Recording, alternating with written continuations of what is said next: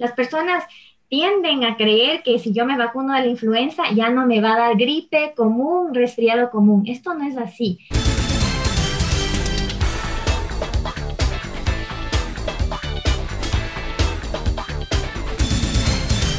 Carolina, tú eres miembro, doctora, tú eres miembro de la red de médicos Doctorisi. Y pues realmente, pues, eh, como, como, como sabemos, todos los médicos están en Doctorisi, ¿no? Es cuestión de poner el código y escoges tu médico. Cuéntame. Es así, es así, es Mariela, mucho gusto eh, de saludarte. Doctorisi es una plataforma ecuatoriana que contribuye al cuidado de la salud de todos al facilitar precisamente el acceso a citas médicas online a través de su directorio médico virtual. Aquí en esta plataforma, pues el paciente podrá encontrar eh, la especialidad que él esté buscando. De acuerdo a sus necesidades. Todas, todas, pero absolutamente todas las especialidades, doctora. Todas las especialidades, incluso eh, tengo entendido que, que también incluye psicología también ah. y todas las especialidades, desde, desde medicina general que es pues mi rama en este momento, hasta las otras especialidades y subespecialidades.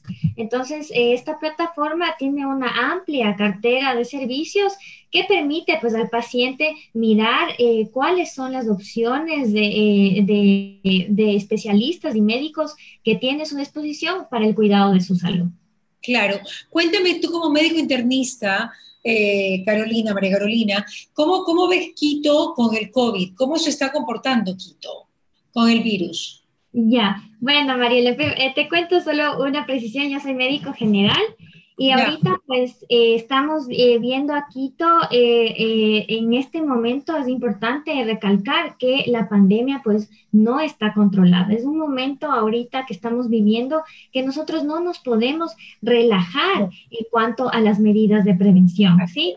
Hasta el día de ayer, sí, hasta el día de ayer en el país los registros oficiales eh, eh, nos indicaban eh, alrededor de 203.461 personas contagiadas de COVID-19 al, día de hoy, al día de hoy. Al día de hoy. Al día de hoy, 203.461 personas contagiadas y te comento que desde el 2 de diciembre al 15 de diciembre se han registrado en el país alrededor de 8.000 nuevos contagios desde el 2 de diciembre hasta el 15 de diciembre. Entonces, no estamos en un momento en, el que nos podemos eh, relajar. De hecho, según los estudios de cero prevalencia realizados por el Ministerio de Salud en este, en este proceso de, de, esperar la vacuna, se, se, encontró que uno de cada tres personas, eh, de uno de cada tres ecuatorianos ya se ha contagiado de COVID-19 en, en, lo que va de este año. Entonces, nosotros tenemos que que tener alertas. Ahorita en esta época de frío, que ahorita estamos en Quito, eh, eh, la época de diciembre, de enero es una época lluviosa, ¿sí? Y a lo largo del país, por la, por la zona en la que estamos ubicados. Entonces, tenemos que tener mucho cuidado porque en este momento están empezando a circular los virus respiratorios debido al clima, a la estación. Entonces, eh, bueno, aquí no hay estaciones, pero hay lluvias, ¿no? Entonces, hay que, hay que tener atención a esto. ¿Qué tan importante sería en este momento eh, vacunarse contra la influenza, contra la gripe común, no? Ya, es súper importante y de hecho es una de las recomendaciones de los organismos internacionales, sobre todo para estas épocas festivas. Entonces, la vacunación contra influenza a nosotros nos, nos da la seguridad de que no, no, si no nos vamos a contagiar de este virus que también es la influenza y que cualquier tipo de resfriado común que tenemos, nosotros vamos a saber que no nos va a dar neumonía y no vamos a morir por influenza. Entonces, eso es súper importante. Las personas tienden a creer que si yo me vacuno de la influenza ya no me va a dar gripe común, resfriado común. Esto no es así. La influenza es un virus específico que es el, es el típico que se conoce como el trancazo, ¿sí? Y este, este virus puede causar una neumonía grave y puede causar muerte, ¿sí? Entonces, el vacunarse contra la influenza a nosotros nos garantiza de, de que si nos da estamos con un síntoma respiratorio, eso no se va a complicar con una neumonía y no se va a complicar con muerte. Entonces es muy, muy importante estar atentos a las campañas de vacunación. Y precisamente en esta pandemia que estamos viviendo, entre menos personas tengan síntomas respiratorios, mejor, porque así los servicios de salud no colapsan y estamos enfocados en las personas que realmente necesitan pues nuestro apoyo. Hay otra vacuna que es contra la neumonía, ¿no? Que también ¿eh? para, para cierta edad. ¿Qué recomienda usted, doctora? Sí, sobre todo la, vacuna para la neumonía es especialmente eh, dirigida para los adultos mayores eh, que tienen una edad superior a 65 años. Pero eso no quiere decir que un, un, chico se la pueda poner, ¿no? No, de, ninguna manera. Por ejemplo, los profesionales que estamos en primera línea, pues también tenemos que tener estas eh, precauciones y tenemos que tener nuestras vacunas, nuestros, nuestros refuerzos frente al neumococo, que es este, esta bacteria, ¿sí? Que produce la neumonía y una neumonía que se puede complicar de igual manera y requerir ingreso a la unidad de cuidados intensivos, causar una sepsis, que es una infección diseminada bacteriana. Entonces, de, igual manera, eh, la eh, vacuna contra neumonía es súper importante para los adultos mayores, para las personas que están expuestas por su profesión y también para las personas que tienen algún tipo de enfermedad crónica, por ejemplo, diabetes, obesidad, ¿sí? Enfermedad pulmonar crónica. Esas personas tienen que tener una vacuna, eh, una, una, una carnet de vacunas adecuado, correcto.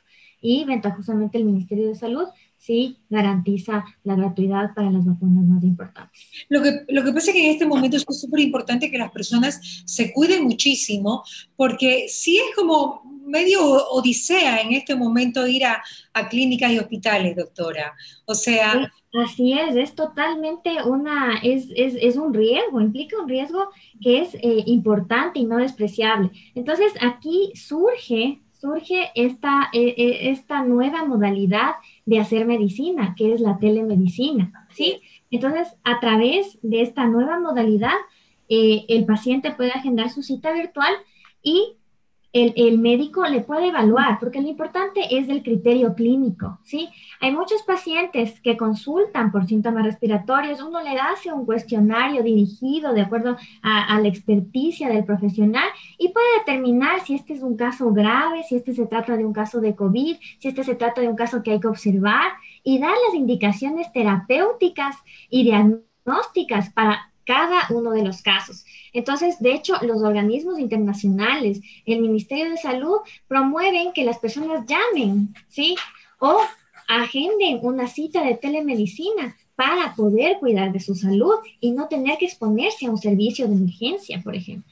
Claro que sí, eso es súper importante. Doctora, ¿y los chicos, los niños, cómo ve usted el comportamiento de ellos en esta pandemia? ¿Alguna recomendación? Porque usted tiene mucho sentido común eh, para ellos, que es importante en este tiempo, sobre todo para las mamás que estamos viviendo en Quito el cambio de clima a frío y nosotros el cambio de clima a calor. Así es. Entonces, eh, para los niños, eh, de entrada, ventajosamente hay que mencionar algo que es importante eh, por las características de su edad, de la flora que tienen en su vía respiratoria, se ha visto que los niños eh, ventajosamente no presentan la forma grave de COVID-19. Esto no quiere decir que los niños no se pueden contagiar, ¿sí?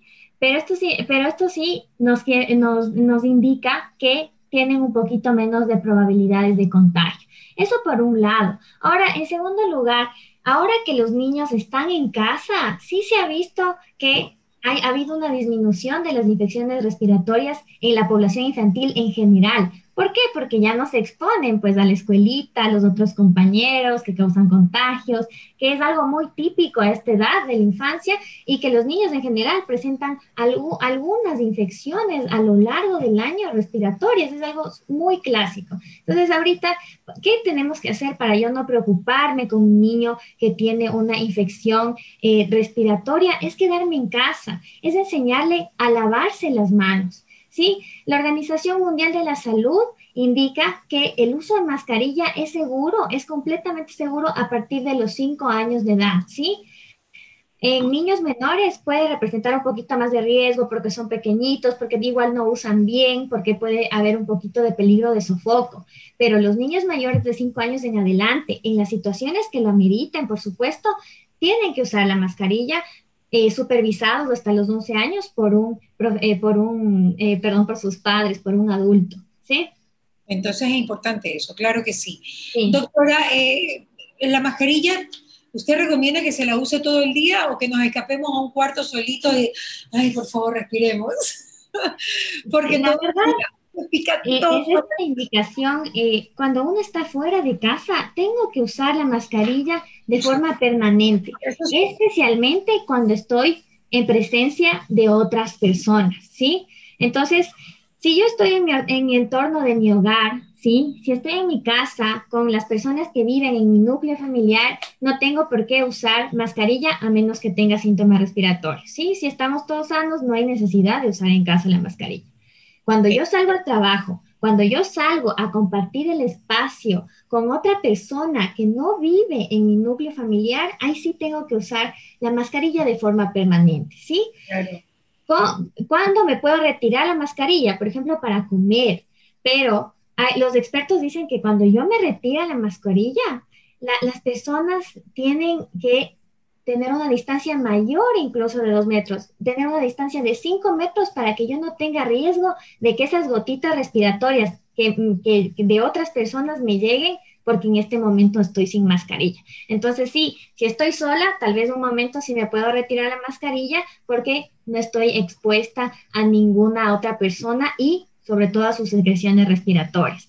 Pero la indicación universal es usar mascarilla de forma permanente fuera de casa, ¿sí? Excepto para comer y comer alejado también de las personas. Claro, hay indicaciones específicas de la OMS sobre eh, cómo comportarse en estas fiestas. Y una de las indicaciones que más me llamaba la atención, que la hablaba ayer con el doctor Ping, es que recomienda que cuando tú estás comiendo, no hables. Que sí. Y eso es, es grave porque eh, precisamente ahorita la, comida es para compartir. Claro. Entonces, no es que no hables cuando estás masticando, no. Que no hables mientras estás. Los 20 minutos que comes, no hables. Solamente. que sí. Y es así porque, porque tenemos que extremar las medidas de seguridad.